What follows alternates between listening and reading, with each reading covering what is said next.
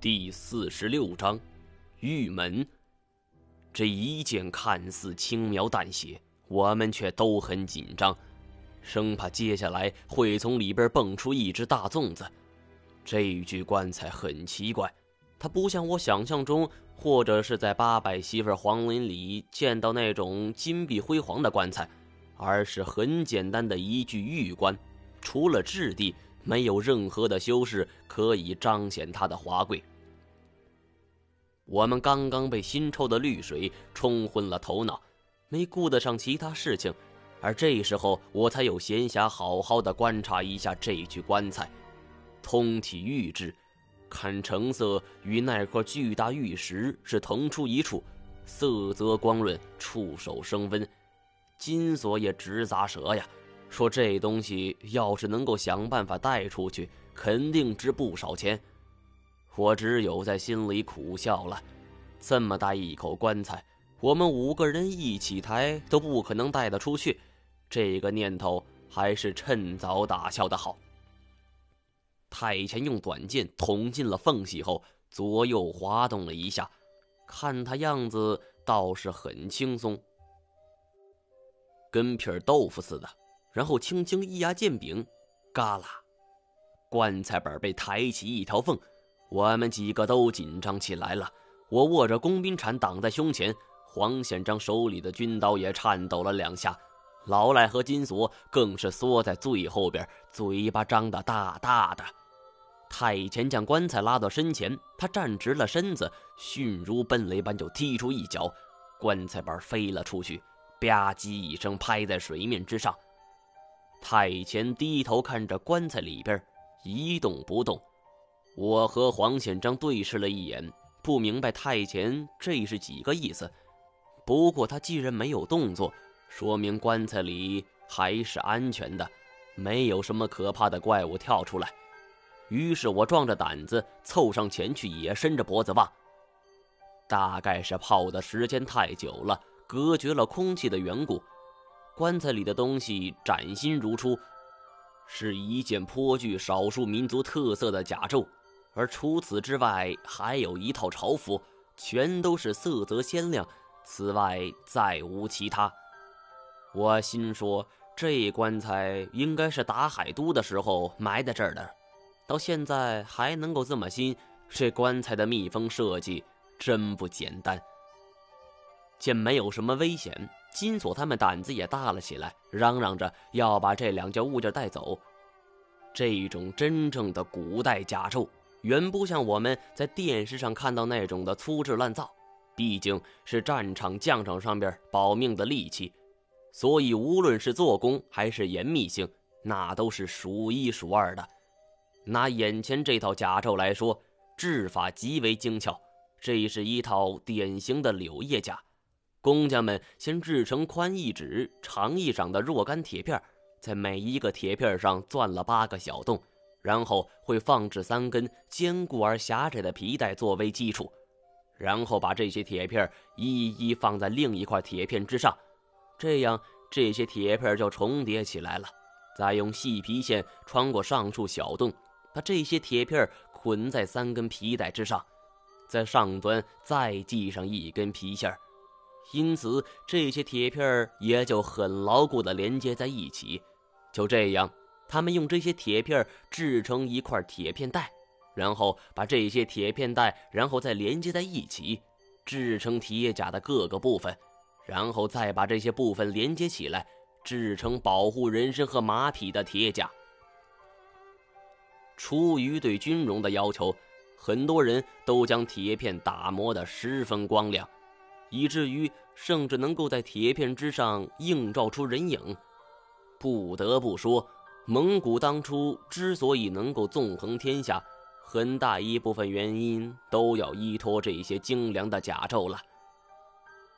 为了将这两件甲胄和朝服带走，金锁不惜清空了所有装备。我骂他是不是不要命了？是不是不想活着出去？金锁却不以为然。他说：“这东西在市场上很紧俏，当年乾隆的一件甲胄忽必都拍卖了上千万，如今这座皇陵里的这位主人，在历史上虽然不如乾隆名气大，但是胜在历史悠久。而且这甲胄的品相那是没得说，要是拿到外边，少说也得值个千八百万的。闹不好，哥们几个可以直接退休了。我说道：“这敌方还指不定会不会跳出来，现在丢了装备就等于自杀。”金锁却不听。说棺材都找到了，还能够有什么东西？这一次他也不贪心了，拿了这东西就走。找不到正主，那都无所谓了。老赖说道：“不对，不对，这只是一个衣冠冢啊！没错这确实是个衣冠冢。棺材里只有海都生前的战甲和朝服，并没有遗体所在。衣冠冢是游牧民族的风俗。”巴音长呼格草原的成吉思汗墓就是一座典型的衣冠冢，难道说我们这一次就白忙活了吗？我看着金锁趴在那儿，小心翼翼地折叠甲胄和朝服，想必他长这么大都没有如此仔细地叠过衣服吧。我想，如果说这只是一个没有价值的衣冠冢的话，二十年前，那个不知真假的科考队绝对没理由到这儿来。他们装备精良且技术专业，应该说这些人要比我们几个临时搭建的队伍那是要靠谱得多。难道说他们大费周章就是为了找这么一个衣冠冢？退一步来说，就算他们是来找衣冠冢的，碰到这种品相完整、价值连城的名器。他们居然不带走，这一点那是无论如何也说不过去了。不管你是搞盗墓的，还是科学研究，碰到好东西没有不动的道理。我想到了那个地质学家和登山专家，这两人是距离这最近的了，可是也没有接触到这具棺材，甚至他们都没能看见玉矿脉，就死在了半路。我想找找他们尸首，也不见了踪影，不知道被洪流卷到哪儿了。我潜意识里觉得这件事情没那么简单。我跳进了棺材，咣的一声，所有人都被我的举动吓了一跳。金锁跺着脚喊：“ 老爷，您老悠着点儿啊！这东西碎了，可就不值钱了。”我没心思理会那么多。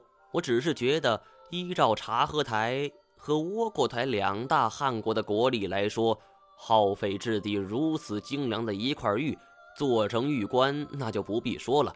还动用了这么好的一块玉矿脉，这对于两国来说，无论如何都是过于奢侈了。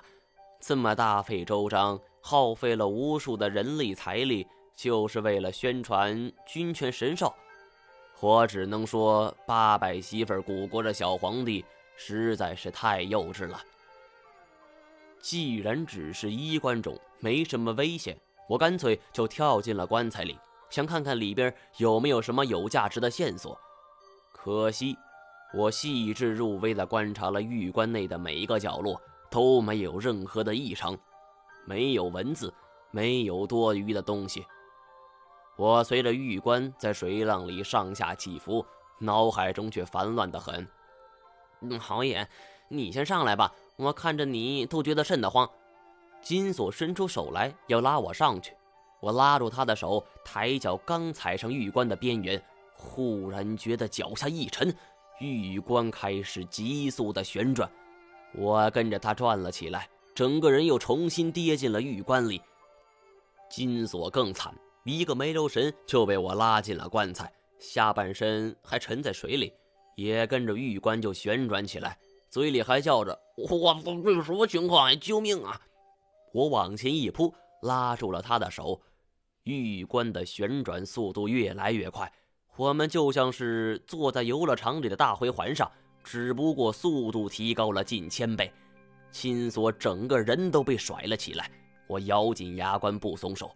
如果这时候我松手的话，金锁就会直接被甩出去，砸在峭壁之上。这一变故令所有人都手足无措，包括太前，他们只能是在鸟巢里边干着急。在这种急速旋转的情况下，太前如果贸然往上冲，很可能就和我们撞在一起，轻则骨断筋折，重则这具玉棺就成了我们仨的最终归宿了。这种剧烈的旋转令我很难受，五脏六腑都要飞出来了。金锁的体重加上这种加速度，我觉得双臂都要被抻断了。而且还有一个可怕的事情正在发生：随着旋转，我们距离鸟巢越来越远了，反而就朝着对面的峭壁就撞了过去。玉石跟岩石碰，肯定是宁为玉碎的结果。金锁大叫：“这次我们死定了！”我也叫：“别说话，当心咬着舌头。”我长这么大，最害怕的就是这种旋转的游乐设施了。尤其是小的时候玩什么转椅之类的，两圈我就能吐啊！幸亏刚才喝了绿水，把胃里东西全都给吐了出来，要不然现在张嘴吐不喷金锁一脸才怪呀！玉棺像是失控的脱缰野马，掠着弧形的轨迹，朝着峭壁就撞了过去。妈 呀，我们要死了！有着信心，距离峭壁越来越近了。十米，五米，三米，两米，一米，我不由得闭上了眼睛，等待着玉棺被撞碎，自己又被撞得胳膊大腿满天飞的场景。而没想到这一刻迟迟没有来，我不由得睁开了眼睛，发现自己是在一条通道之内，这里的绿水很少，像是小溪似的涓涓细流。金锁扒着玉棺的边缘，闭着眼睛大喊：“我推了推他，金锁睁眼看看，我们没死。”连推了四五次，他才睁开眼睛，看看自己，又看看我，激动的吼道：“老子没死，老子没死！”说着，他像是一个孩子似的拍打着水面。我俩下了玉棺，看了看周遭的环境，在我们身后。是一个洞口，随着水浪的冲击，我们是从那个洞口进来的。这一条通道并不高，我们必须低着头，两侧都是怪石嶙峋，像是一把把耸立的利刃，看得人是心头陡生寒意呀。金锁抱怨着甲胄和朝服都打湿了，也不知道这绿水腐蚀性强不强。我笑了笑，自己在这个时候没有逾越金锁。事后想起来，也是自己劫后余生的喜悦吧。我们查看了一下环境，现在不敢顺着原来的洞口出去了。这一次阴差阳错的坐着玉棺旋转椅就给撞进来，只是运气好。下一次不见得还有这么好的运气了。我和金锁商量了一下，决定顺着这条通道走走看。这个洞口是位于峭壁的半山腰。金锁表示自己顺着这边掉下来的时候，并没看到这么一个洞口。